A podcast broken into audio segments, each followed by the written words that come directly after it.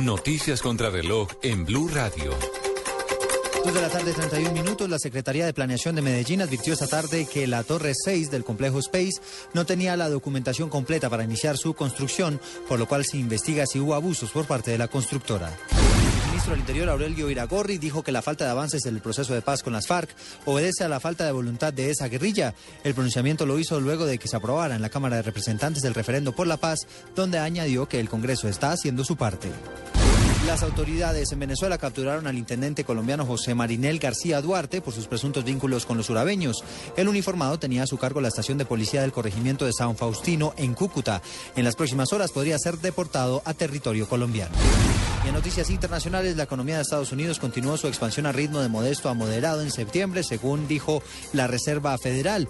En este informe de coyuntura, el Banco Central también da cuenta de una creciente incertidumbre de empresas y medios de negocios por la falta de acuerdo en el Congreso para aumentar el límite legal de endeudamiento del país. Ampliación de estas y otras noticias en blurradio.com los dejo en compañía de Blog Deportivo.